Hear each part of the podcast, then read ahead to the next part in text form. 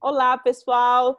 Bem-vindos de volta a mais um episódio do Café com Vodka. Bom, para quem não me conhece, meu nome é Marcela e comigo eu tenho Renata, Renata e Alice. Bom, pessoal, então vamos começar. Pega sua xícara de chá ou seu shot de vodka e só vem. Chá? Chá? Eu falei chá? Gente, com tanto vodka. Gente, tanto tempo que eu já esqueci tudo. Eu não vou editar, não. Eu não de vou editar, não. Vai ficar, tipo, versão café com vodka light. Like, né? Pega sua xícara de café. Ai, gente, olha, tanto tempo. Pega sua xícara de chá de camomila, porque os Ah, é nervos verdade, é estão... que hoje vai Ué, bomba, vai ter bomba. É isso que eu quis dizer. É, pega sua xícara de chá de camomila. Porque os nervos estão à flor da pele e você vai precisar. Gente, Bom, primeiramente, né, já que né, eu tô tendo até uns lapsos aqui de memória, gente, por que sumimos? O que, que aconteceu? Covid aconteceu. Covid aconteceu. Covid aconteceu, acho que essa é a melhor explicação do universo para tudo que aconteceu em 2020 e agora nesse início de 2021, não é mesmo? É isso. Porque eu, eu confesso que, tipo, o ano passado, para eu resumir o meu ano passado, foi demissão, muita crise de ansiedade, depressão, pintura, jardinagem, leituras, escrita, melhora de ânimo porque eu consegui um emprego no final do ano. É isso, tipo, resumindo 2020 foi isso. Nossa, eu quero. eu que quero mente também. organizada. É É, mesmo. eu eu tô- sei porque foi- Foi certinho, mas porque foi bem assim, tipo, o que aconteceu. Eu fui descobrindo cada uma das coisas que foram me ajudando a sair do buraco. E olha, e, e esse buraco tá aí ainda, né? A gente só não, não saiu dele, eu acho. Tá, assim, tá vendo um sol ali, mas Existe enquanto eu não estiver luz. dentro de um avião, indo para algum lugar, para mim ainda não acabou esse negócio. enquanto Não. eu não puder viajar normal, não acabou corona para mim. Ai, meu Deus. Você consegue fazer uma linha do tempo também de como foi o seu 2020? Jamais, jamais. Dedo no cu gritaria. Não, assim, brincadeiras à parte, foi um ano muito difícil. Assim, eu não consigo organizar pontualmente como eles fez, mas eu vou tentar fazer isso depois, porque achei muito legal. Vou tentar pontuar com algumas palavras assim que aconteceu no meu ano. Mas foi difícil, também teve demissão, tam- também teve muita dificuldade é, emocional. Eu também tive, eu tive muitas crises de pânico e ansiedade, coisa que eu não tinha tido antes, assim, crise de pânico real, de você travar, bloquear e falar, meu Deus, eu vou morrer, minha família vai morrer, o mundo vai acabar. É, foi muito tenso, muito ruim, assim, e eu consigo, eu consigo ver que to- todas as áreas da minha vida te- foi influenciada negativamente por isso, sabe? Tudo, cada detalhe. Cada, não, cada detalhe, porque você, quando você não tá bem em- em- emocionalmente, psicologicamente, acaba influenciando um pouco cada coisa, sabe? Uhum. A partir do ponto que você não consegue dar, é, se doar para as coisas que você faz no cotidiano, acaba sendo negligenciado de, de alguma forma. Enfim, relacionamento, tudo, Uhum. tudo. Uhum. Então foi um ano bem complicado, assim. Mas para também não ser ingrata, eu consegui passar por esse ano tão duro, saudável. Eu não tive grandes problemas, fora os problemas psicológicos, né, que são grandes, mas assim, problemas físicos. Eu não, não- fiquei bem, consegui me cuidar, claro, usei máscara, lavei bem minhas mãos e não peguei covid, sabe? Tipo, fiz isolamento social como deveria ter feito, essas paradas assim. Então acho que isso valeu a pena, deu certo. E, e é isso. E tô viva, tô bem, minha família tá bem. E de 2021 ainda tô, pra mim, é um grande ponto de interrogação ainda, sabe? Uhum. É como eles falou, apesar de eu estar na Rússia e já ter vacina e tudo mais, ainda é um grande ponto de interrogação, porque tá tudo meio nu- nublado, assim, a gente não sabe ainda, né? Sim. O que vai acontecer. Isso eu acho que é o que mais me incomoda, esse ponto de, de interrogação. Eu acho que até a gente conversou no último, no outro episódio, que eu sou uma pessoa que em janeiro gosta de saber como é que vai ser o ano todo. Uhum. E aí você tem. É literalmente aquelas coisas de galera good vibes. Você tem que viver um dia de cada Sim. vez. A gente precisa ter, né, tipo, foco no agora. E eu tô assim, tá bom, mas eu quero saber onde é que eu vou no meu aniversário em abril. não, não posso. Tipo, é muito. É, incerteza. É muito complicado. Mas uma reflexão que eu fiz esse negócio é muito ruim. É, e você, essa que você falou sobre as ah. áreas. Ai, desculpa. Não, não, pode, pode. É que eu tive essa impressão também de que, tipo assim, tipo, 2019 foi um ano muito do exterior, assim, tipo, de você estar tá fazendo coisas, pelo menos na minha vida foi fazer coisas para fora. Então, tipo, impressionar quem tá fora, fazer coisas do lado de fora, tipo, e meio que ir cobrindo essa crise interna com coisas externas. Então, criando ali aquela, aquela fantasia, aquela coisa toda do que estava acontecendo do lado de fora da vida. E aí, o ano passado me obrigou a, a me olhar para dentro, assim. Quando eu comecei uhum. o, o hobby de jardinagem, que eu percebi que, tipo, mano, esse ano foi o ano de plantar quem eu sou, assim. Tipo, plantar quais são. 2020, né? Foi. Uhum. Plantar quais são os, os hobbies que eu quero carregar pra vida, quais são, tipo, sei lá, futuras profissões que eu quero ter, quais são a, a, as vontades que eu tenho. Porque, tipo, fez eu entender o que eu não queria. 2020 foi um ano que, tipo, como você não quer ser, eu acho que foi o que, que 2020 me mostrou, assim. E uhum. o que, uhum. como que você não quer gastar sua energia. E aí, ah. nessa parte, foi, foi legal, assim. Uhum. Não, é legal você falar isso, porque para mim eu tive, foi algo muito parecido ano passado, sabe? Eu tive uns insights muito parecidos. Na hora que eu entendi que a gente ia ficar nesse lockdown por um tempo indeterminado, eu tive um pequeno surto também, né? Porque eu falei, meu Deus, a minha casa virou meu lugar de trabalho, porque eu trabalhei home office, né? Eu tava dando aula online. E eu também senti essa necessidade de ter algum hobby, de fazer alguma coisa que me desse prazer dentro de casa, além de só dormir e comer, né? Aí o que, que eu fiz? Eu comprei um piano elétrico. Hum. e assim, eu não sei tocar piano, né? então, tipo, falei, não, vou aprender a tocar piano, é isso. Eu comprei um piano, comprei um, paguei por um aplicativo, um app que dava umas aulas lá, tal, comecei a fazer, aprendi a tocar meia Travou? música. É, tá travando. Tá travando? Ai, SOS. Mas, enfim, aí Agora eu fiquei. Voltou? voltou? Voltou, gente? Uhum. Ah, ótimo. Então, daí, tipo, eu comprei o piano, aí eu também tive esse insight sobre carreira, né? Porque eu tô trabalhando nessa escola há quatro anos, e eu lembro que eu conversei até com a Renata sobre isso, eu falei, ah, acho que o trem da química já passou, sabe? Eu vou trabalhar dando aulas de inglês e é isso que eu vou fazer. E durante o período da pandemia, eu tive uma crise, sabe? Eu falei, tipo, não, não é isso, né? Não foi para isso que eu estudei química quântica. Não foi para ficar ensinando inglês para crianças na Rússia, né? E aí eu também comecei a fazer o MBA ano passado, né? Tipo, também com uma busca de tentar me colocar de volta dentro do mercado na minha área, de me encontrar profissionalmente de novo, sabe? Então ano passado também tive essa essa busca por novos hobbies, essa busca por, sabe, voltar para minha carreira profissional. E foi isso também.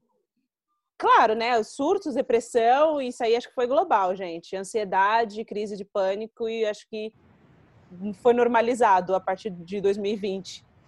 Acho que ninguém, ah. ninguém saiu ileso de 2020. Não. For, é... É, seja na isso saúde, aí... entre a família, assim, ainda bem também que, é o que a Renata falou, sou muito grata também que eu não peguei, ninguém da minha família pegou, ficou todo mundo bem, ok mas ninguém saiu 100%, eu acho. Não.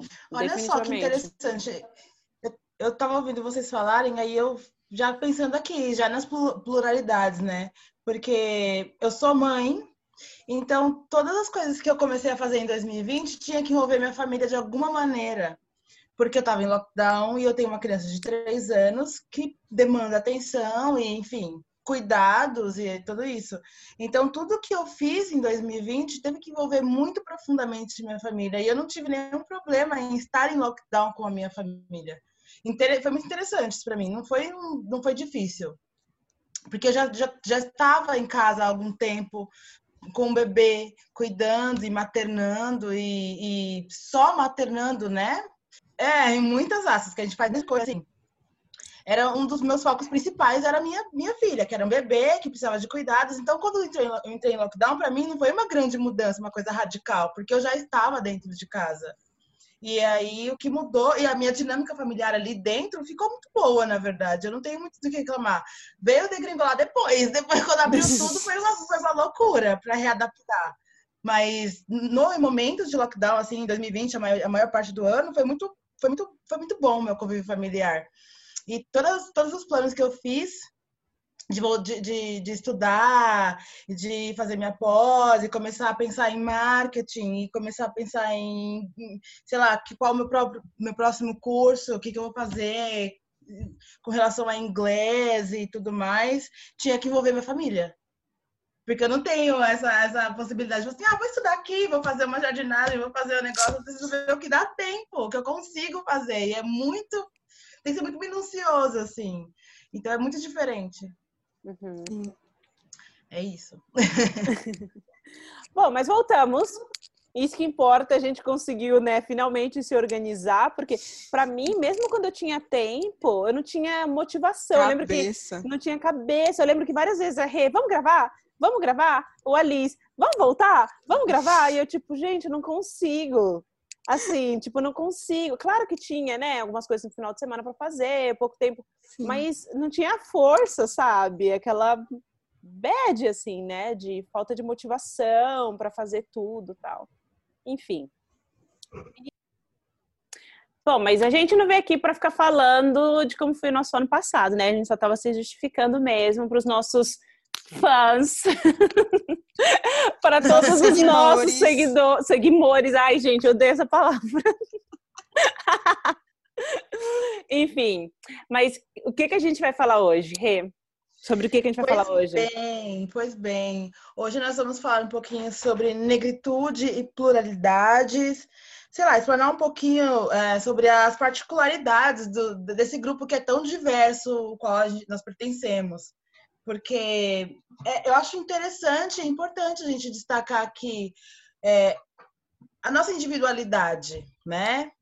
Uhum. Nossa individualidade. Então, é isso. É, nesses últimos tempos houveram muitas falas problemáticas, né? Muitas pessoas falando muito sobre o assunto e de formas também muito diversas. E eu acho que era legal a gente colocar o nosso ponto de vista aqui, já demonstrando a nossa pluralidade e, sei lá, né, explanar um pouco. Uhum. tudo isso veio por causa de quê? Big Brother. é porque até longe a gente tá no meio, né, gente? Até longe. Porque nós somos diretamente influenciadas por isso. É, nesse caso, é, nesse caso não teve como negar, né? Porque quando eu vi que ia ter um Big Brother com quase metade da casa é, com participantes negros, eu fiquei super feliz, eu fiquei super entusiasmada. Eu falei, cara, finalmente é isso aí, né? Tipo, os pretos fazem tudo, a gente vai, vai ganhar esse prêmio com certeza, porque quando um preto ganha, todo mundo ganha, né? Todo mundo se sente vencedor. Sim. Mas também acontece a questão negativa, né? Quando um preto erra, né? Todos os pretos erram, né? Tipo, colocam a gente no mesmo saco, né? E é por isso que a gente acha que a gente tem que vir aqui falar sobre isso, né? Tipo, Carol com K não nos representa. Lumena não nos representa aquelas. Eu acho que essa coisa de representatividade é também uma coisa muito perigosa, é uma coisa que a gente precisa estudar muito e refletir muito, porque parece que a gente precisa de uma pessoa salvadora e perfeita para representar todo mundo e coloca a gente num lugar de, de, de igualdade também, como se a gente, nós fôssemos todos iguais e nós precisamos de uma divindade, uma pessoa que ah, essa pessoa vai me representar. E, e isso acaba com a nossa, com a nossa pluralidade. É Mas é, é justamente por, pela falta de representatividade, né? Tipo, nunca tem espaço para pessoa negra na televisão, né? Para pessoa preta uhum. na televisão. Quando tem, essa pessoa tem que ser uma divindade, né? Tipo, tem que Eu ser a pessoa. É, muita... é a fada sensata. Exato.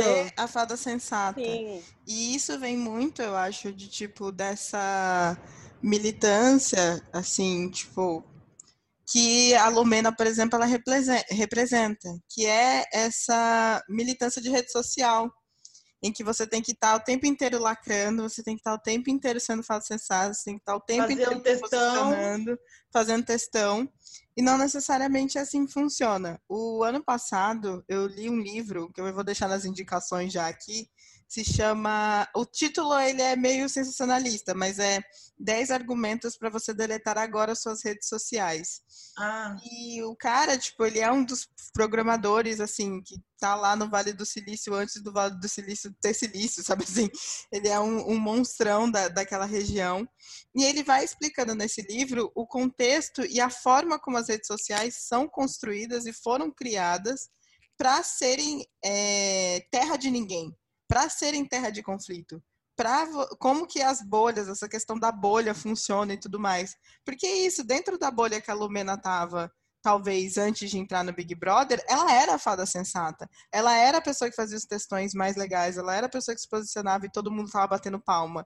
E aí, quando ela chega em rede, eh, em rede nacional, ela tem que se deparar com pessoas ali na vida real, que não é todo mundo que vai com a cara dela, e o público aqui não vai com a cara dela, ela, ela estoura essa bolha, né? Ela para de estar de, de tá ali falando só com iguais, porque a rede social funciona dessa maneira, você está falando sempre com iguais. Uhum. E ela começa a ter conflito com quem está aqui fora. Claro que esse conflito dela, tipo, eu acho que já até ultrapassou a coisa do, do, jeito que ela fala. Eu acho que também tem muito essa cansaço da branquitude de falar sobre isso também, que eles adoram falar que ah, a gente tá, a gente já entendeu, eu não quero mais falar sobre uhum, questões uhum. raciais e tal. Mas eu acho que né, essa, essa edição é, a gente está vendo muito isso, assim. É uma galera que era, hum, principalmente a parte do camarote, que era todo mundo fada sensata nas redes sociais, em que quando tem que fazer interação ali vida real, a coisa cai, porque a gente não é sensato, a gente o não é perfeito. O tempo todo, exatamente. Hum. O uhum. personagem, né, não dura realmente, não tem como ser, né, essa Uma pessoa da rede social. Cai. Exatamente, né? Tipo a Carol Conká, que vestia essa imagem, né, da mulher negra, forte, geração tombamento, né? Tipo, se mostrou, tipo, uma mulher fraca, ciumenta, sabe? Manipuladora. Que faz manipuladora, que faz intriga, sabe? E que assim, quem nunca, né? Todo mundo, só que não é essa imagem, que não era esse personagem que a gente via de fora, né? Na verdade, ela mostrou uma mulher real. Real, como toda e qualquer mulher pode ser, independentemente da cor, né? E aí que entra um pouquinho a nossa, aquela parte da, da, da individualidade, do, de você mostrar que a pessoa é um ser humano individual, porque a partir do momento que ela mostrou qualidades que não são boas e que mostrou aquela coisa de manipulação e tudo mais, aí, olha só, uma mulher negra que representava tudo que representava, agora está mostrando umas qualidades tão ruins, como assim? Como se o ser humano fosse inerente de carregar dentro de si coisas boas, coisas ruins, comportamento, a sua própria a personalidade, que realmente eu também me choquei ao ver ao vê-la fazendo o que fez. Mas assim, e aí? Mas é somos aquilo, né? Assim? Não, não somos não, todas assim. Não, é. Mas a, a, questão com a Carol é que é aquilo, né? Você não pode ser preto e ser mal. Você não pode ser preto e ser escroto. Você não pode ser preto e, né, manipulador. Alguma uma... coisa. Exatamente, né? Tipo, a Carol com. Não tipo, temos o direito de errar. Não temos o direito de errar. É, é tanto, isso. E é tanto a gente que. pode falar até do Lucas. Sim, exatamente. Uhum. Porque é isso, tipo, o branco, quando ele erra, ele é perdoado. O ele é preto, é quando ele erra, ele vai ser massacrado até ele desistir. Sim. Que foi o que fizeram com o Lucas. Exatamente. Eu sei que ele pode ter errado com a Kerline e tal, não sei o quê, mas o que fizeram com ele foi é desproporcional. foi desproporcional. Desumano. Foi desproporcional. Sim. Completamente desproporcional. Sim. E que nem a Rê tava falando, tipo, da, da personagem do a participante de 2019, que era uma mulher branca, tipo, racista, bicha. Ela fez uma caralhada ela de ganhou. comentário racista. Ela, ela ganhou, ganhou, exatamente. O reality show ela, tem, ela teve, assim, falas racistas, um comportamento, sabe, que a gente não precisa nem ficar é, descrevendo aqui. Ela foi, todo mundo sabe, todo mundo que tem o um mínimo de, de sensatez, sei lá, sabe. do que foi errado, daquele comportamento que ela demonstrou lá. E ninguém, eu não vi ninguém falando muita merda, ou fazendo textão, ou falando que. Ela não foi cancelada. É, ela não foi cancelada. Ela não foi cancelada. Inclusive, ela não só não foi cancelada, como ela ganhou um reality show. Sim, e ela não vira é, o exemplo de tipo. É, a vilã.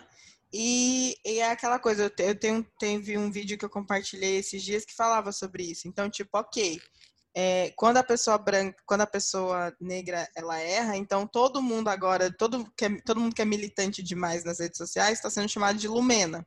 Uhum. E aí ela pergunta, então tá bom, já que você é branco, eu posso te chamar de Bolsonaro? Porque você tá me chamando de Lumena pelo simples fato de eu ser negra e tá falando sobre racismo nas redes sociais. Uhum. Então, já que você é branco e é contra essa pauta, posso te chamar de Bolsonaro? Era tipo um, é, era um poema, um poema rimado, assim, tipo, como se fosse um slam, eu não sei como é que fala isso.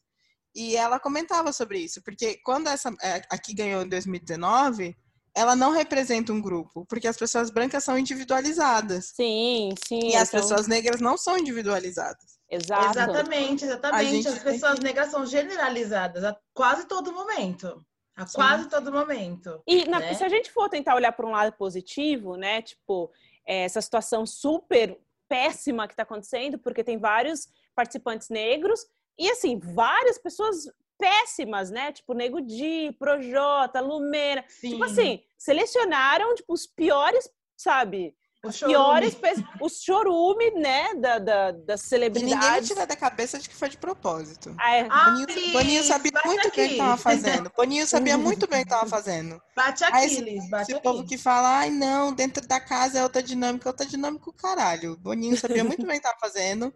Televisão é uma mentira, tudo que acontece ali é, tipo, pensado. Todo mundo sabia que a Camila ia virar uma planta, todo mundo sabia que o João ia virar uma planta, e todo mundo sabia que ninguém. Como é que você escolhe Nego Di achando que não vai dar problema? Sabendo do Com todo o histórico que ele já tinha. Ah, uhum. me poupa. Uhum. Olha, só para defender a Camila, ontem ela jantou a Carol, tá? Nossa, ela... eu amei, eu amei. Ela jantou, a gigante a acordou. Eu adorei aquilo. Tipo, Gente, e a planta da Camila. Mas é assim. Então, né, você tem esse público, né? Porque eu e a Rê, a gente já falou sobre isso várias vezes. Ano passado ganhou Jojo Todinho na Fazenda, que é assim, sabe? A mulher preta que quebra todos os padrões, né? Tipo, é uma mulher preta, gorda, fanqueira, sabe? Sim. E ela ganhou, porque, tipo, ela é uma pessoa incrível, uma mulher foda, sabe? E teve a Thelma depois no Big Brother, que também, tipo, sensata, sabe? Uma pessoa boa, etc, etc. Então, tipo, essa teoria de que vocês, né, que depois veio essa merda toda pra desmoralizar o pouco que Sim, a gente ganhou acho, na mídia, sabe? É tipo assim, aí tá bom, a gente já fez, a gente já foi legal, vocês já tiveram a sua fatia do bolo, Agora a gente vai voltar para a normalidade, tá bom? Então a gente vai colocar aqui uma galera que vai cagar o rolê todo. E para ir no ano que vem, se a gente voltar a não ter representatividade nenhuma, a gente Ninguém vai, vai reclamar e falar assim: olha, a gente tentou. Exatamente. A gente preta, quando coloca a gente preta não dá certo, né? É. Vira essa, essa, essa balbúrdia. Não, eu já vi. Exatamente. Eu já vi gente falando, pelo amor de Deus, volta o Big Brother para quando só tinha um preto. Né? É, Pelo menos. Eu, já vi isso também. Porque, tipo, olha a merda, né? Olha a merda que estão fazendo. Então, tipo. E isso então... me leva também a pensar em como é, como é desproporcional o julgamento é, com o povo preto, né? E a, a uhum. não só o julgamento, mas como o castigo. Porque se uma pessoa, é, não generalizando, sempre generalizando, mas assim, é foda você ver quando uma pessoa branca tá fazendo um negocinho lá, todo mundo, ai, mas às vezes ela né, tem algum problema mental, ai, ela, coitada, ela passou isso na vida, ela passou aquilo, ela isso, ela aquilo. Agora, quando nós erramos, errado, pague por isso. Vamos processar, você tá errado, joga na latrina, mate, matem, por favor. Processo assim, por racismo reverso. É, sabe? Processa uhum. por, por racismo reverso, porque assim, é uma pessoa defendendo a negritude, mas eu vou ter que te processar. Mas assim, gente. É, é, a, o, quando, a, o, quando o julgamento é, é, direcionado a um corpo preto, ele é muito mais carregado, sabe? Claro, claro, sim. Com certeza, com certeza. Cara, longe de mim defender Lumena e Carol com K, mas várias falas delas eu sei muito bem de onde veio. Muito Sabemos. bem de onde veio, Sim. sabe? Sabemos. Elas usaram, tipo, palavras erradas, se expressar. Tipo, Lumena sempre se expressa da forma mais sem noção possível, mas várias das falas delas eu sei exatamente de onde vem, sabe? E acho que várias outras, principalmente mulheres negras, também entendem, né? Então, tipo assim, elas Sim, são. porque é isso, tipo, mesmo a gente tendo a nossa individualidade, a gente entende a dor. Uhum. Tipo, foi, foi o que eu tava conversando com o pessoal. Foi assim, gente, eu entendo por que, que a Lumena quer tacar fogo em branco, por que, que a Lumena não se, não se relaciona com branco, por que, que a Lumena não gosta da. Como é que é o nome da Carla? Uhum. Eu entendo de onde vem essa dor dela, porque a gente sabe como que funciona o mundo lá fora. E aí, tipo, eu entendo essa dor dela. E vocês não terem paciência para ouvir é porque vocês não têm essa vivência. Mesmo que ela se expresse de uma maneira errada, a gente não pode deslegitimar o que ela tá falando. Fenoticamente apontando o que ela fala, a gente precisa é, entender a camada de dor que tem ali. Exato, exato. Quando ela Da Carol falou. com K, eu não, eu não tô nem aí. Mas a Lumena, pra mim, é uma pessoa. Tipo assim, eu estudei com gente que era desse jeito, sabe? Eu conheço gente que é desse jeito. Porque a dor Eu é que tão grande. mundo. Sim, é, que não, tem aguenta. paciência, gente. Tem gente que não tem Sim. paciência. A gente chegou no, no, no momento do movimento negro do Brasil, de novo, e a galera já tá sem paciência pra branco, velho. E tá tudo bem não ter paciência pra branco. A gente tem que ter que a gente casou com um. Mas assim, até com os nossos, de vez em quando, a gente fica, porra, branco. Sabe? Ai, olha, pe- pera, pera. Eu falo que meu marido ele não é branco, ele é eslavo. Ah, eu prefiro não comentar. Eu Ai, falo que é amiga, branco não, mesmo. Não, não É, eu falo é, que é não é, difer- mesmo. é diferente, gente. Os russos, por exemplo, Marcela, os gente tá, como a gente soviéticos. é brasileira, a gente fala de fenótipo. É, mas não é, não pode colocar no mesmo Fenoticamente saco. eles são brancos. Não, não pode colocar no mesmo saco, porque durante, tipo, na União Soviética, preto e soviético estavam no mesmo saco. Marcela, no Brasil ninguém pensa na União Soviética, tá? Ninguém vai Na, olhar pro seu marido na e falar sua assim, foto na do União Instagram, ninguém pensa que seu marido é eslavo. Todo mundo pensa que seu marido é branco. Sim, é branco. E, É na- e no branco. Brasil, se ele estiver andando na rua, ninguém vai falar assim, peraí, de onde você é? Ah, é russo? Ah, então você não é Ah, então branco. tudo Gente, bem. Tá, Então no, tudo tá bem. escrito no passaporte dele, nascido na União Soviética, gente. Não branco. Não, branco, também. nascido no- Não, Não, branco. meu marido não é branco. Gente, imagina. Imagina. Olha o racismo reverso, Renata. Não, a Brasil não tinha homem pra Ai, mim. vou processar, vou processar. Marcela, olha, não tô gostando desse seu tom, não tô gostando desse seu tom. Eu acho melhor você medir as suas palavras por causa do fenótipo Não. do seu marido, entendeu? Por causa do fenótipo do seu marido, você tem que se ater, entendeu? Gente, a tirar não. conclusões corretas, tirando o seu ego da frente. Não, gente, não. Ai, gente, não. não enfim. me- Mas me- resumindo, me- tá vendo? Ninguém tem paciência pra branco, gente.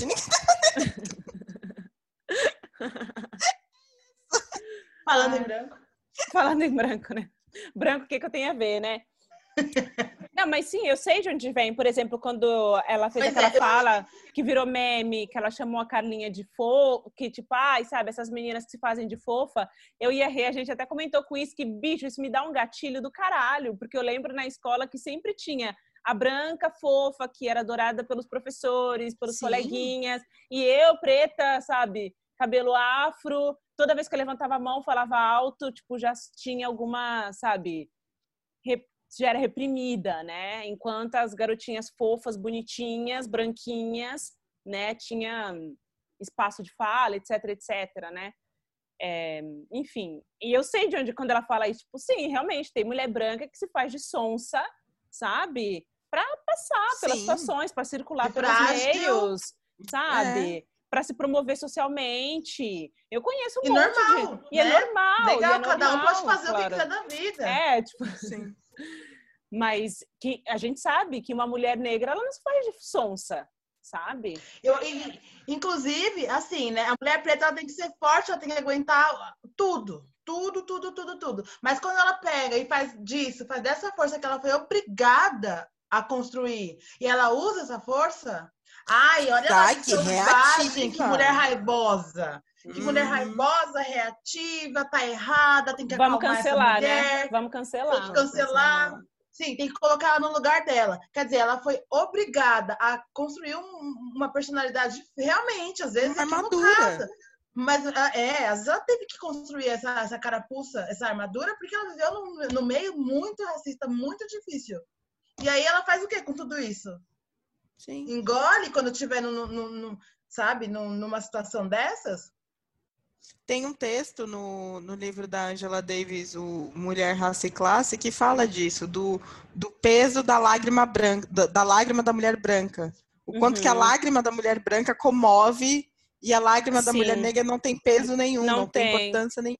Uhum, exatamente, Sim. exatamente. E isso é um puta, pra mim é um puta tipo, gatilho. Tipo, ela fala é um sobre gatilho. Sim, porque ela fala sobre isso porque ela fala assim, a mãe negra que chora na televisão ou no jornal ou qualquer coisa, quando perde o filho, não comove. Uhum. A mãe, a mulher branca que seja lá acontece qualquer coisa com ela, se ela soltar uma lágrima, ela comove um país inteiro. Sim. Uhum. Exato, Sim. exatamente, exatamente isso. E a mesma questão com o Rê, pode falar. Ah, utilizando, acho que até um termo, uma, uma, uma, frase meio clichê da militância, quando a gente fala sobre lugar de fala, é, quando a gente pensa em lugar de fala, é como se lugar de fala fosse só para aquela pessoa, só para fada sensata. Como se cada um, cada ser humano, cada indivíduo não tivesse um lugar de fala. Todo mundo tem um lugar de fala. Pode ser bom, pode ser ruim, pode ser. Porque ele vem da experiência daquele indivíduo e ponto. Então, todo mundo tem um lugar de fala. Né? E aí, quando a gente coloca a, lupa nessa, nessa situação do Big Brother, é como também se elas, se, se elas não tivessem esse lugar de fala delas. Porque de ser a vilã, de, de, ser, de ter uma personalidade ruim, sei lá, ruim assim que eu digo, que para a sociedade não é legal, né? Para viver em grupo não é legal. Mas então elas não podem, porque, gente, porque todo mundo tem que ser perfeito. É preto, tem que ser direito, tem que ser perfeito. Senão então tira o lugar de fala delas também, porque nem todo branco também é bom, tem, tem uma personalidade legal, é amável, é gentil, sabe? Uhum, então, sim. eu acho que quando a gente pensa em lugar de fala, não, tem que pensar nisso também. A gente, até a gente que está de, do, desse lado daqui, da corda, tem que pensar também, gente, elas são assim?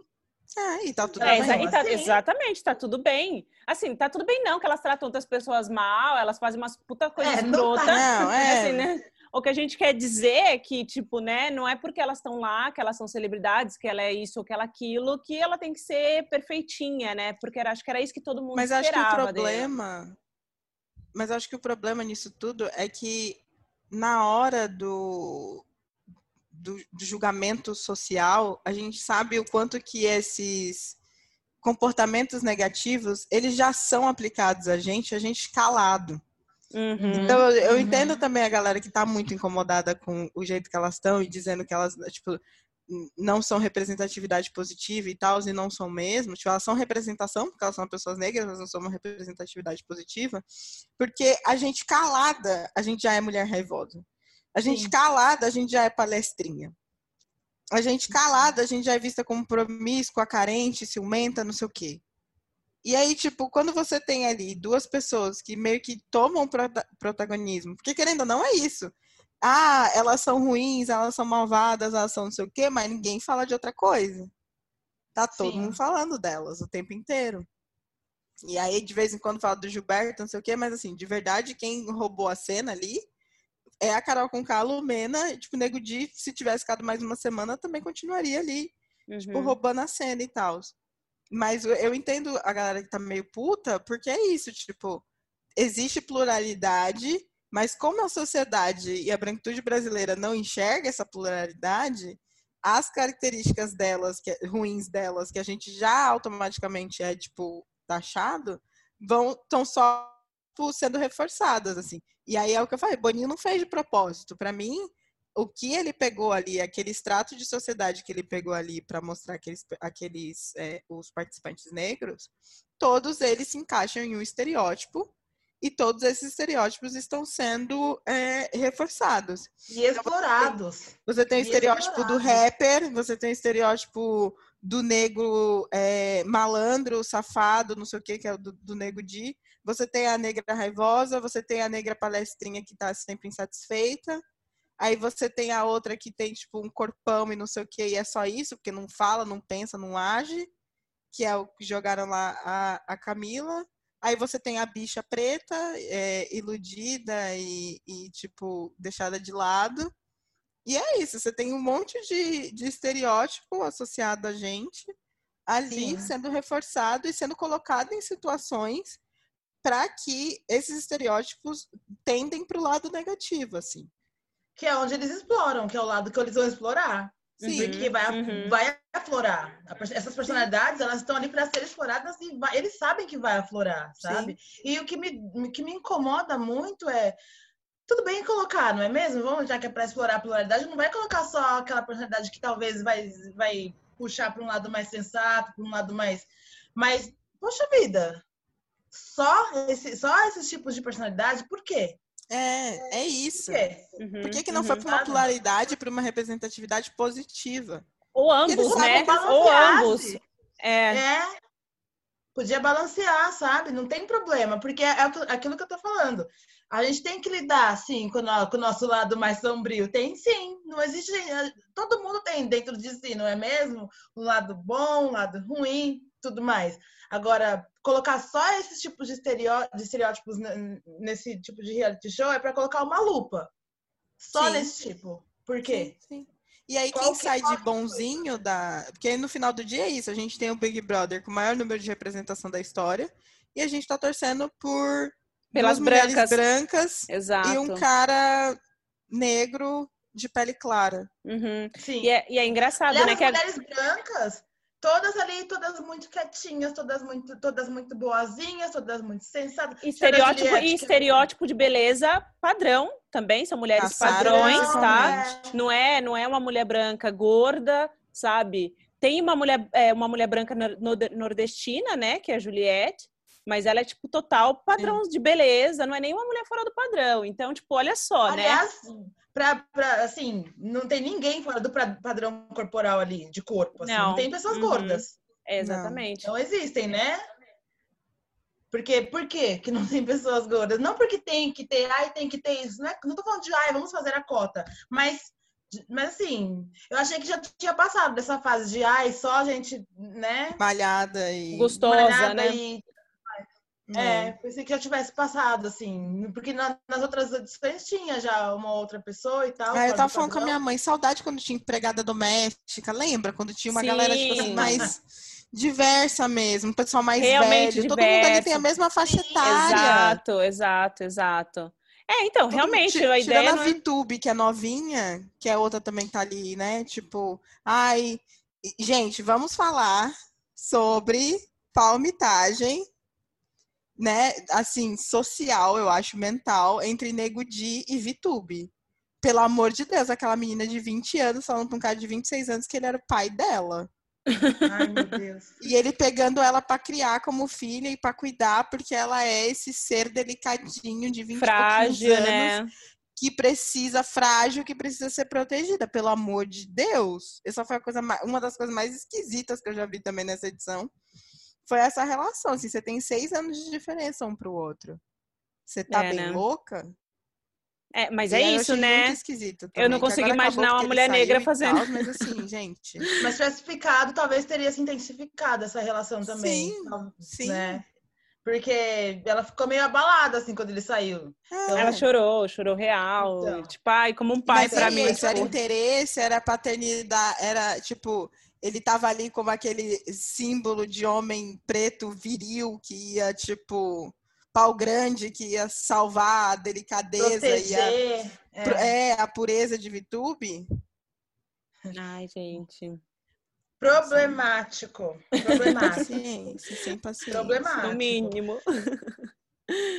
Mas gente, vocês perceberam Ó, não, cada uma ia levantar uma coisa diferente agora, né? É. Vai, Marcela, vai. Vai, Marcela. Não, eu queria que a gente falasse sobre o Lucas. Porque a gente ficou sempre falando, tipo, ah, eu sei de onde vem essa questão da Lumena, de, né, querer que todos os brancos se foda, tipo, branco que eu tenho a ver, todo, sabe? Não acho que ela tá 100% errada, etc, etc. Mas e a reação uhum. que as pessoas negras, militantes, que se dizem militantes dentro da casa, tiveram em relação ao Lucas? Sabe? Para mim não fez sentido. Nenhum. Assim, Como explicar o que aconteceu? Nenhum. Não, como explicar, gente? Eu não tô falando, eu não tô falando assim, por exemplo, a Lumena, que a gente não pode deixar de pensar que ela é uma mulher acadêmica, que ela é uma mulher que provavelmente teve acesso a um pensamento mais, como posso te colocar aqui, um pensamento mais elaborado. Ela foi a primeira a apontar o dedo na cara dele, falar meia dúzia de palavra bonita e esculachar o garoto. Uhum, uhum. Ela não é psicóloga? Ela Cara, isso- ser a primeira a, a parar e pensar, respirar e falar: peraí, o que está acontecendo? Analisar a situação. Uhum, uhum. Mas sabe o que eu acho que rolou com, com o Lucas também? O que pesou, tipo, além desse desequilíbrio que ele tinha, assim, durante esse começo, quando ele tava lá, eu tô num grupo do Telegram, né, que vai mandando trechos do, do programa, então eu acompanho desse jeito, eu acompanho pelo grupo do Telegram. Então eu vejo, tipo, em tempo real o que tá rolando na casa. E quando o Lucas começou a ter os surtos e tal, eu saí do grupo porque eu via que a galera tava ganhando palco em cima de uma pessoa com problemas mentais, Uhum. de uma pessoa que Horrível. estava ali, tipo, em crise. E como pessoa, eu que já tive algumas crises e tal, claro que não na mesma intensidade, eu não conseguia aceitar aquele tipo ali de, de comportamento e eu não conseguia acompanhar. Então, o que eu acho que faltou ali não foi nem é, essa questão do tipo. Eu acho que, assim, é, doença mental, problemas mentais, desequilíbrios mentais são um tabu na nossa sociedade e ninguém tem saco para falar sobre isso, ninguém quer falar sobre isso, quer todo mundo fingir que isso não existe. Então, quando o Lucas começou a apresentar esses surtos, como a galera não tem empatia, como a galera não tem paciência e não é não são assuntos que são conversados, o que o pessoal fez? Vamos fazer de tudo para que ele saia daqui o mais rápido possível. Então, eu acho que foi uma. uma e todo mundo na casa estava envolvido nisso. Tipo, acho que ninguém se salva nessa saída do Lucas. Ninguém se salva. Sim, ninguém sim, teve concordo. empatia. Ninguém teve paciência. Ninguém teve é, a mínima decência, sabe? De perguntar por- pelo que ele estava passando Uhum. Sim. ele tá tendo no cabelo dele, que ele tava com alguns buracos no cabelo e não sei o quê, que tipo, por conta de estresse. Meu irmão tá tendo isso, tipo, meu irmão tá com esse mesmo problema. O pessoal fazendo piada disso na internet. Uhum. Uhum. É, essa questão dele ter se sentido diminuído e brincado ali na mão da Kerline e tal, não sei o quê, mas tipo, isso pra mim é o de menos. Mas o que eu acho que é o que faltou empatia não foi nem na parte dele ser negro, faltou, na- faltou empatia na parte de entender que essa pessoa está passando por problemas psicológicos. E aí todo mundo caiu em cima dele dizendo que ele fazia isso de propósito, que ele estava desestruturando, que era jogo, fora o preconceito religioso que ele sofreu também, né? Uhum. A galera Uhum. brincando com que não pode brincar. Não brinca com coisa que você não pode brincar, gente. Eu, assim, tipo, eu, né, tipo, no papel eu não tenho religião nenhuma, não sei o que, bababá, sou espírita, não sei o que, mas assim, respeita. Respeita. Você não vai brincar com o santo, com o orixá, com a fé do outro. Sabe? Então, eu acho que Jamais. esse também, esse foi um erro também ali. Teve preconceito religioso e Sim. teve falta de empatia pela situação psicológica que ele estava passando. Uhum. Uhum. Você sabe que quanto, quanto ao preconceito religioso e tudo mais, eu acho que, ah, vamos supor, a pessoa é, não acredita em nada, né? Ateu, sei lá. Mas, pelo menos as pessoas que são negras ali dentro, isso não é só religião, isso também tem, tem a ver com a sua ancestralidade, Uhum. sabe? Porque as- você não acredita, mas provavelmente a sua mãe acredita, ou Ou a sua, sua avó, avó acredita. ou acredita. Ou a própria Lumena, que era iniciada e tudo. Exato, eu Tá ia falar isso agora, da Lumena. Então, Uhum. Sim, a gente não precisa, gente. Tudo bem eu falar pra você, ah, não acredito em nada disso. O problema é meu, certo? Agora, eu não preciso nem falar mal, nem falar bem, nem falar nada, nem zoar. Assim como eu não vou zoar o catolicismo, ou prote- os protestantes, ou sei lá. É só é respeitar. É muito Sim. simples. É muito simples. Você não precisa acreditar ou desacreditar. Uhum. Então, eu achei aquilo muito, muito cruel. Foi muito pesado. tudo Foi muito cruel, foi muito Foi cruel. muito cruel. E assim, pra mim, né, tipo, os brancos sendo escrotos com ele é- é só mais uma segunda-feira, né? Tipo, mas quando eu Ah. vi, tipo, Carol Conká, Lumena, sabe? Isso pra mim foi muitíssimo pesado. Isso me lembrou muito do Franz Fanon, sabe? O pele negras, máscara branca, sabe? Tipo, o negro que chegou em outra posição social, o negro que se educou mais, e aí quando ele vê o negro embaixo, ele pisa como se fosse uma barata muito mais forte do que um branco pisaria, né? Porque Sim. Então, tipo, isso foi para mim muitíssimo pesado, vários gatilhos. Foi, tinha muito gatilho, é. tanto que eu saí mesmo do grupo, eu falei assim, gente, eu só vou voltar a acompanhar essa, esse negócio é, depois que ele sair. E aí, quando ele saiu, eu voltei a acompanhar. E ó, para falar, Pele Negra, as Máscaras Brancas tá com edição nova no Kindle, pela é Amazon. É mesmo, tá? é mesmo. É. Ai, meu, tem, eu quero que comprar não tinha o livro antes físico. É, eu li em PDF, eu li o PDF. Eu é, não tinha e-book. E aí eu quero comprar, eu quero comprar o livro físico, vou comprar na Amazon. Enfim, porque é um livro que tem que ter em casa, gente. É, Uma o... coisa que é muito importante de falar é que quando as pessoas negras elas falam sobre racismo, na verdade, assim, qualquer pessoa pode falar sobre racismo, não é restrito a, a nós, né, pessoas negras. Mas todo mundo pode falar. O, mas o ponto é que não só porque a gente faz parte desse grupo que é oprimido, é que a gente vai saber falar sobre isso de uma maneira correta. Didática, né? Didática ou vai saber exprimir nossos sentimentos e nossa vivência de uma maneira filosófica ou qualquer coisa do tipo. Não significa. A gente pode falar uhum. das nossas vivências, do que a gente acha, do que a gente passa, do que a gente. muitas coisas. Mas isso não quer dizer que a gente vai saber falar e vai falar coisas corretas ou mais embasadas e aprofundadas. Então, isso também é uma coisa para pontuar aqui. Porque, Sim. por mais que a Lumena seja uma mulher acadêmica, ou com, acho, sei lá, tenha um discurso de, ah, não, feminismo, ou movimento negro e tudo mais, não quer dizer que elas saibam falar sobre isso. E isso é muito triste, eu acho, pro, pro rolê todo. Porque aí porque parece que o rolê se resume aquilo ali. E não necessariamente. Eu a gente discorda de várias coisas da maneira com, com, a qual elas tomam né, o rolê todo, com a, com a qual elas falam.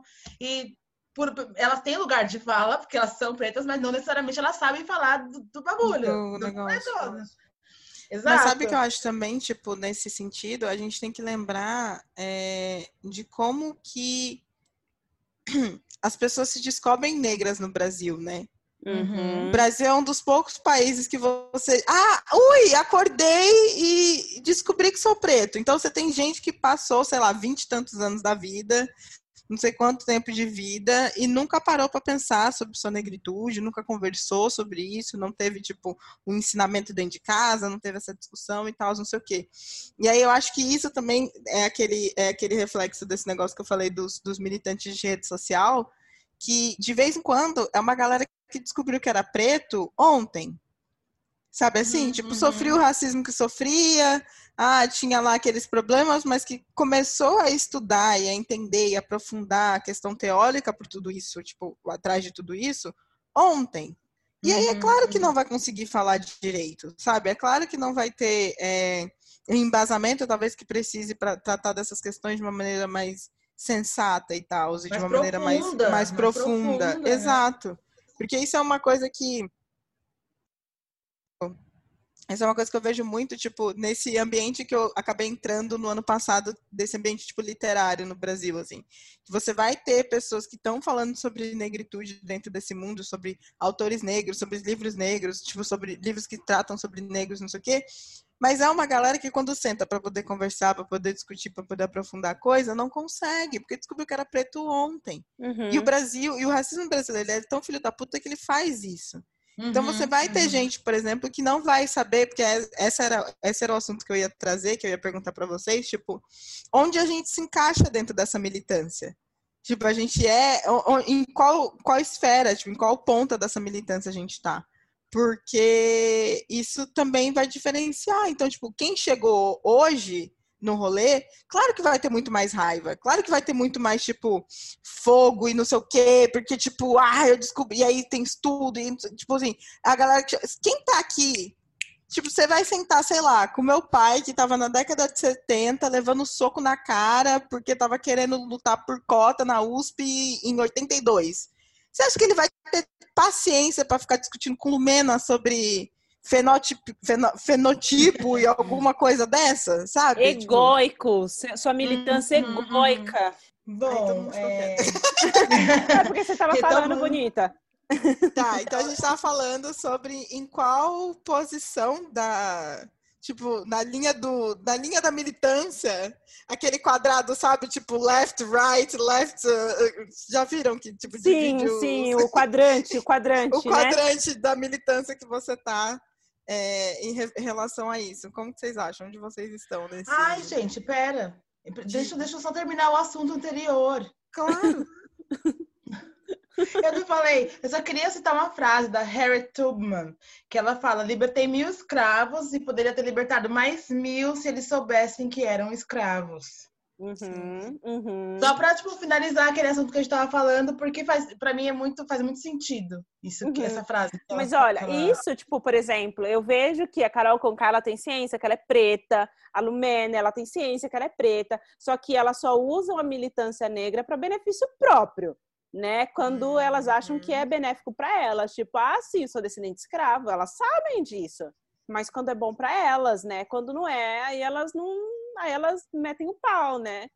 Então... Eu acho que saber que é preta é muito mais profundo que isso, mas eu acho que elas sabem que para Lumena, eu já eu acho que a cabeça dela tem que ser estudada, porque ela é psicóloga. Agora a Carol, a Carol, ela sabe que ela é preta até onde? Com qual ah, profundidade fazer... ela sabe? Ah, amiga, para fazer Porque sucesso, da... pra gravar música. Não, na vivência da pele, do racismo cotidiano, nós todos sabemos. Agora, é, mais profundamente do que isso, sabe? O que, que ela estudou? O que, ela sabe? O que, que falaram para ela?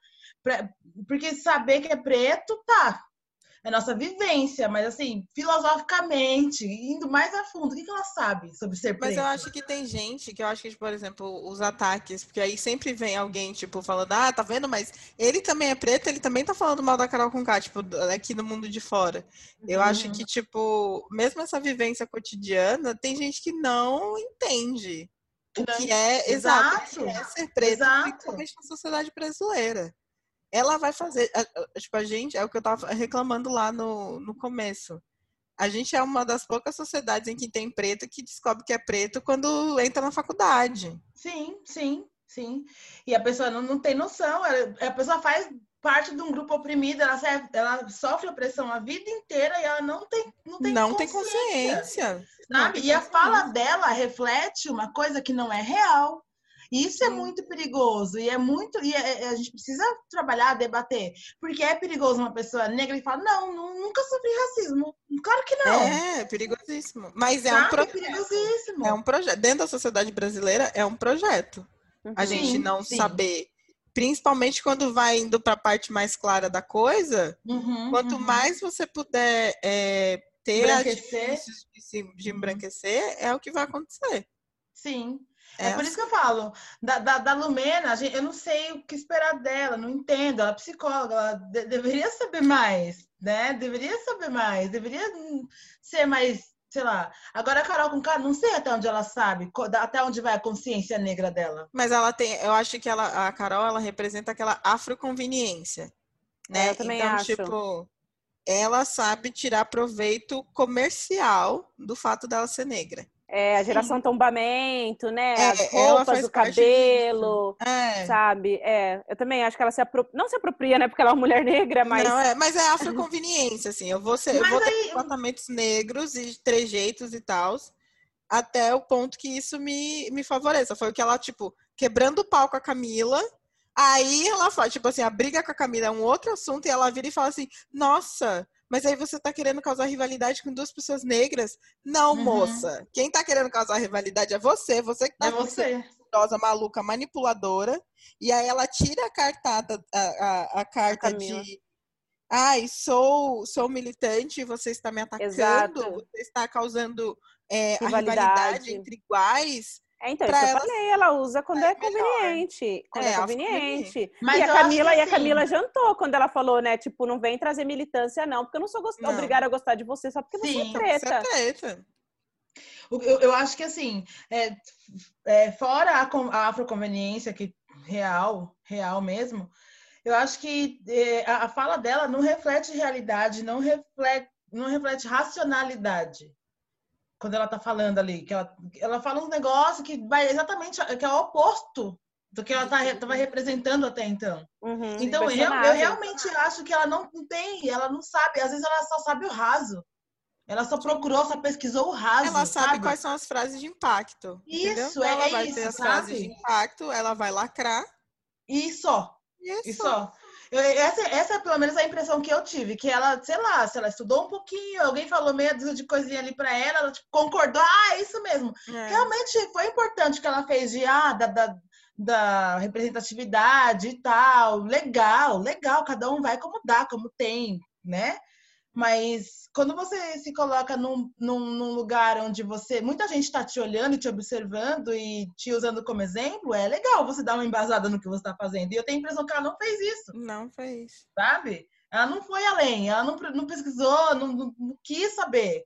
Só Cara, mas sabe o que eu acho? Você eu conseguiria acho que... achar pessoas que foram além. Só que para o entretenimento do Big Brother, Com é certeza. ótimo que ela se contradiza. Claro, claro. Uhum, claro. Mas olha, parece ser genuíno, assim, da parte dela. Acho que ela é aquilo mesmo e acho que ela acha que tá fazendo bem, tá fazendo certo. Sim. Sabe? É o que parece. Sim, é o que parece. É Mas e aí, vocês estão aonde na linha da. no quadrante da militância? Bom, eu tô bem à esquerda. Sou esquerda radical, por mim, botava. de novo. Eu tô ouvindo vocês, vocês me escutam? Eu também tô escutando legal. Tá escutando? Tá, foi. Desculpa. Foi? Sim. Não, tá tudo bem. Não, eu, eu disse que eu tô à esquerda radical, assim, aquela que queria botar fogo nos bancos, tudo, que o Lenin acordasse e reinstaurasse a União Soviética. Eu sou.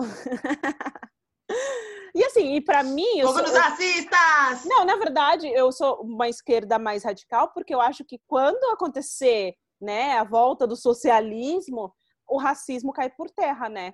Tipo, cai por terra racismo, cai por terra a necessidade do feminismo, né? Já que acontece a, né, um sistema igualitário e fraternal, né? Então, a gente não precisa, né, mais do feminismo, o racismo é uma coisa que não existe e todas as má, sabe, todas as todos os problemas, Mas de uma forma prática, Assim. É porque para mim isso é meio utopia. É. Ai, gente, mas a gente tem que sonhar, né? Aquela. Me e da forma acreditar. prática, adorei, Renata. Você tá, tipo, tá bom, mas tá, no dia a dia? Tá você tá convivendo muito com o Serguei. Ai, gente. Olha, eu, eu era comunista antes de conhecer o Serguei, tá? Ai, meu Deus do céu. Eu era comunista antes, antes de ser cool, tá? É, eu era comunista antes de ser modinha. Quando eu cheguei aqui, o capitalismo era só mato. Antes de vir pra Rússia. Antes de quando eu cheguei aqui. Rússia... Pronto. Mas é verdade. Por que você acha que eu vim pra Rússia? Por que eu casei com um ser gay?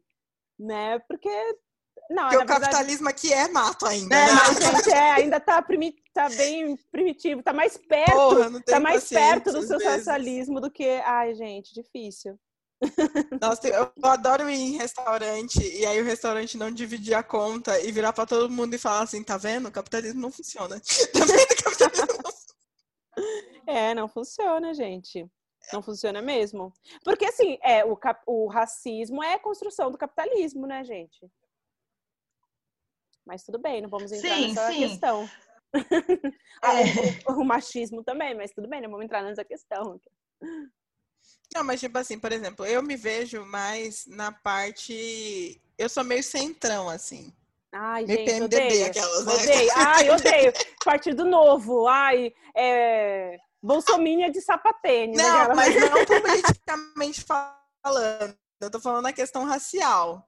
Tipo, politicamente falando, é óbvio que eu sou de esquerda porque eu sou pobre. Não dá pra ser. Tem que passar desse grupinho de... seleto aqui, meu amor. É, já, já vai levar, diferente. Já vai ser cancelada. É, não, politicamente falando, eu, tô, eu sou de esquerda, obviamente. Mas no quesito, tipo, movimento negro, assim, tipo, falar sobre raça com gente branca, eu me considero meio centrão porque eu consigo entender a galera, tipo, que nem eu falei antes, eu consigo entender a galera que quer fogo nos racistas e não é integralista, que não quer, tipo, que e foi uma coisa assim que eu até estava conversando com com Roma aqui em casa que foi um movimento que eu vi depois que eu vim para cá nas redes sociais e tal, essa galera de tipo dessa, dessa valorização do amor afrocentrado, do aquilombamento, da galera estar tá se reunindo em grupos realmente, tipo, ter locais específicos para se encontrar, para sair de festas, uhum, não sei o quê. Uhum. E, tipo,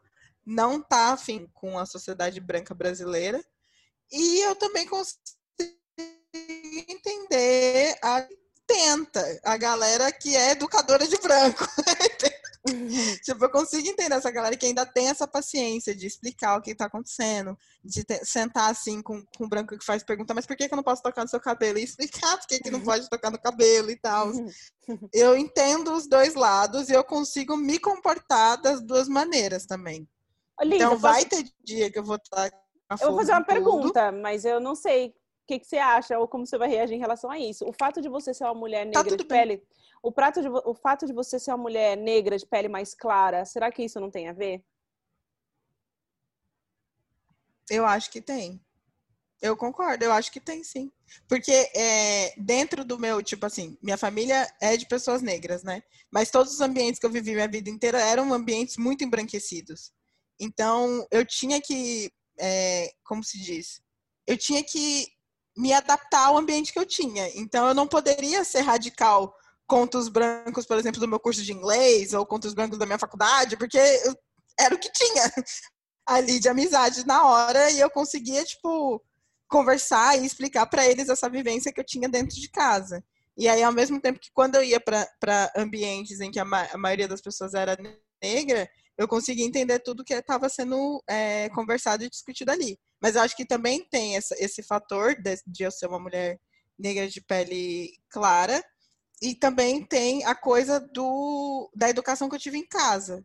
Uhum, então, tipo, uhum. eu acho que o fato de eu ter tido um pai que era militante ativo no começo e tal, e que, tipo, tá aí, tá estudando sobre isso até hoje, não sei o quê, ele me deu essa essa base, até meio educacional mesmo, de, tipo, conversar sobre isso de uma maneira acadêmica e, e, e tranquila, porque ele já foi muito radical e ao longo da vida dele ele foi tipo suavizando. Uhum. Então, tipo, quando, quando a gente cresceu, eu e os meus irmãos, a gente já encontrou uma versão muito mais soft do Fernando Militante, sabe? Uhum, uhum. Então, meu pai já foi dessa da, da galera do, do relacionamento afrocentrado, ele já foi, tipo, muito, muito, muito militante de, de ir pra rua, protesto, não sei o quê. E aí foi envelhecendo, e a gente fala, né? Foi envelhecendo, ele foi virando à direita, assim. Tipo, ele, foi, ele foi tipo, ah, deixa eu dar uma acalmada aqui. E aí ele foi, tipo, indo mais para um centrinho, assim, e, tipo, continua lutando por tudo que precisa lutar, mas uhum. de uma maneira que pode ser considerada mais moderada. Então, quando chegou na hora de, de tipo, conversar, ter esses assuntos com os filhos dele, foi, foi uma conversa muito mais é, moderada, eu acho. Uhum. E aí uhum. isso acabou passando, tipo, por exemplo, mas eu sei que o meu irmão mais velho, por exemplo, que é um, um negro de pele escura, ele não tem, é, tipo assim, vontade, ou ele não, não. Isso não é um assunto para ele, isso não é uma questão para ele. Uhum. Você não uhum. vai. Eu não consigo sentar com meu irmão e conversar sobre raça, por exemplo. Porque, tipo, ele cresceu, viveu a vida inteira dele na Suíça, ele anulou esse lado dele ele consegue viver, ele sofre ali algumas coisas de vez em quando, mas, tipo, não tanto quanto na infância. E, tipo, para ele isso não é uma questão. Ele jamais conseguiria sentar aqui com a gente e conversar sobre isso, sobre essa vivência brasileira do racismo, por exemplo. Então, uhum. Então, para ele não é uma questão. E aí ele não tá nem tchum, sabe? Não é um problema para ele. Não é uma coisa que ele pensa quando ele vai começar um novo relacionamento, quando ele vai, tipo, em entrevista de emprego, alguma coisa assim. Isso não é um problema para ele. E aí e eu consigo ainda, tipo, estar tá mais ali e trazer as discussões para dentro de casa, e trazer as discussões para o ambiente de trabalho uhum. e tal, e ir tentando, tipo, sei lá, meio que apaziguar a coisa, mas ao mesmo tempo trazer um pouco de provocação. A gente está lendo a biografia do Barack Obama que é, né, uma pessoa assim, tipo, é uma figura que representa muita coisa, mas ao mesmo tempo é polêmica.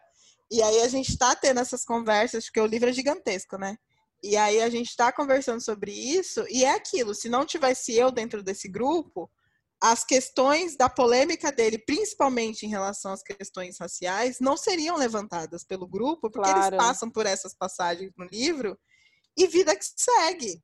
E aí eu falo, galera, não, a gente precisa falar sobre isso, a gente precisa apontar isso, a gente precisa entender o que que, tipo, por que, que esse, esse discurso integralista dele de América é uma América e não tem América preta e não tem América branca é uma mentira. Então, tipo, a gente vai tentando trazer essas, tipo, eu vou tentando trazer essas discussões para um grupo que, tipo, se não tivesse eu ali, talvez essa conversa nunca aconteceria. Então, eu acho que te, durante a minha vida toda teve esses ambientes de que se eu não tivesse ali, essa conversa não aconteceria. E aí, como eu tô ali, eu vou tentar ter essa conversa da maneira mais, assim, tranquila é, possível. Uhum. E aí, isso é, tipo, em ambiente de trabalho, é dentro de casa com o marido que é branco e, tipo, querendo ou não, vai escorregar de vez em quando. E, uhum. e é isso, assim. Eu acho que por isso que eu tô nessa, no centrão. Não, não, faz sentido. Não, faz bastante sentido, assim. Porque, para mim, tipo, embora eu fale muito sobre isso, me cansa muito as pessoas chegarem em mim, tipo, Marcela, você já sofreu racismo na Rússia? As pessoas só chegam para mim, as pessoas só me perguntam isso, né? Tipo, Sim. ninguém pergunta se eu, sei lá, se eu gosto de frio. Ou... A primeira pergunta é, como que é ser preto na Rússia? Qualquer grupo de viagem, né? Quando as pessoas veem que eu, que eu vivo aqui, é sempre a questão racial. Né? Eu também frequentei muitos ambientes brancos e o tempo inteiro as pessoas me trazem essa questão racial. É legal, é muito importante, mas é, a minha vida não se resume só à militância, né? Sim. Uhum. Você, Renato. Você tá no centro, você tá na Bem, esquerda, como é que você tá? Gente, na verdade, quando eu penso em militância, eu, eu, eu, imagino o seguinte, que eu, eu, acredito que existe aquele lugar da militância que deve ser feito com muita responsabilidade daquelas pessoas que são que formam os grupos, que formam quilombos, que formam organizações e que militam, sabe, de militância de rua, de, que organiza, que agrega e que e eu não teria hoje em dia não tenho tempo, não tenho vigor para isso, mas eu acho que isso, isso é uma militância real e que e que ela tem muita responsabilidade, sabe? Mais do que fazer textão na internet, sabe? De, de fazer uhum. cesta básica e levar pra gente preta que tá morrendo de fome. Esse tipo de militância, eu acho que isso eu, eu gosto de, de, meio que destrinchar, assim, porque isso é, isso é muito importante. Sim. E essas, e essas pessoas, elas merecem, elas, elas não merecem esse tipo de, de mídia que, que tá na lupa do, do Big Brother agora, porque estão trabalhando real, real. em prol... na linha de frente ali. Na linha de frente, uhum. trabalhando real em prol do movimento negro. E eu acho que isso acho que tem que não pode se misturar também, sabe? Fora isso, é, tem também. Então, é, então acho que essa militância merece muito respeito nosso e não dá para não, não, não, merece também ser misturada com textão de internet, com lacração e com, com isso. Fora isso, eu gosto de me pensar em, enquanto militante no sentido de que quando eu produzo intelectualmente, quando eu consigo conversar com outras pessoas e deixar transparecer o meu ponto de vista enquanto indivíduo, enquanto mulher negra, ou englobar a minha sexualidade, entende? E, e demonstrar que eu sou sim um ser humano, um indivíduo, um indivíduo complexo e, conversar com outras pessoas e mostrar isso, e eu acho que isso também é parte de uma militância, sabe? De ter uhum. conseguido chegar é, nessa altura da minha vida, é, entre os meus erros e acertos, mas conseguindo transparecer, conversar, trazer pessoas para o meu lado e, e, e, conversar e levantar debate. E, poxa vida, eu acho que uma mulher negra que produz intelectualmente no mundo, ela é uma militante. É o nosso viver é político, né? A, gente, a nossa existência é política, Sim. principalmente no, no, país, nos países que a gente está. Exatamente. Então eu gosto de me imaginar dessa, nesse, nesse lugar aí. Mas, claro, devido às, devido às proporções e separações. Então, é, essa é mais ou menos a minha posição. À esquerda, né? eu gosto muito do, do, de todos esses flertes com com o comunismo, eu gosto de planeios, eu gosto das conversas, eu gosto, eu gosto Eu sou a única capitalista atrai muito. safada desse grupo. Eu sou... Você é uma capitalista safada? Não. Ai, Liz, ai. Não, mas Gente, eu calma, não acredito calma. no comunismo. Mas, Mas lembrem-se que eu tô num país que, tipo, nada Que é o- disso é autorizado. Bom, Não, mas eu, eu na acho Rússia também assim, não é calma, mais, no- nem na Espanha é mais. Você viu o cara que foi preso na Espanha, mas tudo bem. Não, tudo bem. Não vai- Gente, eu, go- eu, gosto dos flertes, das conversas e, e de. Porque a gente tem que ter consciência de tudo isso. E a consciência que isso traz, que, mar- que estudar sobre marxismo nos traz, é importante. Sim. É importante. Porque a gente tem que entender, sabe, de onde eu vim para onde eu vou. Agora, eu, eu, eu vou bem um pouco mais para baixo do devaneio da Marcela, porque, às vezes- porque eu acho que é, tá, tá complicado, assim, tá bem complicado. A gente, não, não- acho que falar, falar, falar sobre, sobre tudo isso é importante, é legal, mas acho que a vivência, ela Tá é, longe. ela é, tá muito longe e ela é muito importante. Porque só falar parece que eu tenho a impressão que já não muda mais nada. A gente tem que falar, a gente tem que fazer, a gente tem que agir, sabe? Então, Uhum. esse, por isso que eu falo que da, da militância da nossa vida, de falar com as pessoas, de agir, de mostrar o que a gente está fazendo, sabe? Mostrar quem somos, a nossa complexidade, eu acho que isso é importante. E, sei lá, tentar transformar o mundo. A, louca, né? Tentar transformar o mundo grão de areia por grão de areia. Eu acho que é mais por esse lado, assim, sabe? Sim. É isso. Bom, meninas, Ai, gente, adorei. Eu gosto quando a gente grava. Eu gosto a gente- saudades, né? Porque a gente, a gente demorou tanto, a gente sabe que faz mó bem, né? E a gente demora. Sim, aí toda vez a gente volta na primavera. A gente tem que aceitar que a gente para durante É, o sim, inverno. a sim, gente faz o gente. recesso de inverno. A gente tem que, que, aceitar. O do- 2020 foi todo inverno, né? Na verdade. 2020 Exato. foi sombrio. Foi... Foi sombrio. Então, seguimores, é assim, Estamos de volta! estamos de volta! É, Mas assim, inverno não acabou ainda, né? Esse aqui foi só um. Não, acabou assim. Se já tá fazendo dois graus aqui, de um, de um lado já tá acabando. Ah, é, tá chegando aqui, né? A primavera tá chegando, tá subindo, tá, chegando. subindo, né? Gente, a primavera tá chegando e eu estou vacinada. Eu isso, é deixar verdade. tá vacinada. Eu só queria deixar bem claro que a primavera está chegando, eu estou vacinada e eu estou sentindo assim um calorzinho. Eu sei que tem muito chão pela frente ainda, mas eu estou sentindo a gente é, não só por eu estar vacinada, mas poxa vida, já existe a vacina no mundo, então cada um vai ter a sua oportunidade. Eu espero que todos em muito breve, né? Porque dá, dá um calorzinho, já dá um calorzinho no coração. Uma de três, uma de três aqui. É isso. Contando. E contando, né? Vai chegar a hora de todo mundo e essa agonia vai passar e o verão vai chegar e vai ficar tudo bem. Ai, gente, preciso ir pra Turquia. Deixa eu ter meu verão na Turquia. Vai, Corona. Queria. Queria. Ai, gente. Vai acontecer. Meninas, vamos fechar então? Vamos. fechar. Teve um monte de indicação, né? Então a gente vai precisar fazer um quadro de indicação, tipo, Não, não vamos fechadinho. não. Não vamos não. E até porque tem BBB, né? Ninguém vai ler nada, ninguém vai Ninguém assistir tá- nada. Ninguém tá fazendo nada. Tá Ninguém tá fazendo nada, então assim, né? Recomendação é assista BBB. E entre no canal do Telegram, é ca arroba canal BBB21. Lá eles Ai. mandam tudo. Já, Ai, eles têm gente. os trechos dos vídeos, eles legendam os vídeos, então se você não puder ouvir o áudio, tem lá a descrição do que tá acontecendo. Ah, é, é, muito verdade. bom. Tracklist, tracklist no Twitter também faz isso. Então dá pra, eu tô acompanhando tudo pelo Twitter que tá acontecendo. E outra coisa, é, tem uma rede social nova, não tão nova, né? Porque eu tô bem atrasada. Gente, entrei no Clubhouse. Só quero compartilhar que assim, mudou minha vida, tô apaixonada. Eu passei as últimas 48 horas conversando com estranhos. É só isso que Nossa. Não, eu, eu- eu não, eu, não, eu não consigo entrar em rede social nova. Ah, eu adorei, eu adorei. Menina, mas vamos, vamos terminar? Vamos dar um beijo pra todo mundo? Beijo. Então beijo, tchau. Acaba cá. I really have to stop because you all have undergone enough. Now,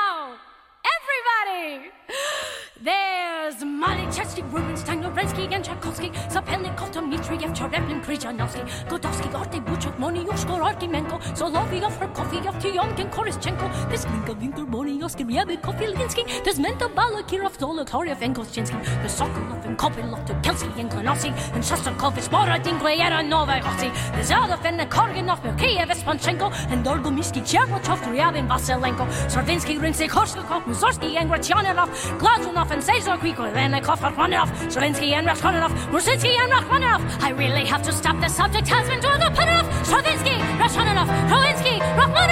I really have to stop because you all live under gun enough. one more time, one more time. Faster, faster, faster. Wait, wait, no. no.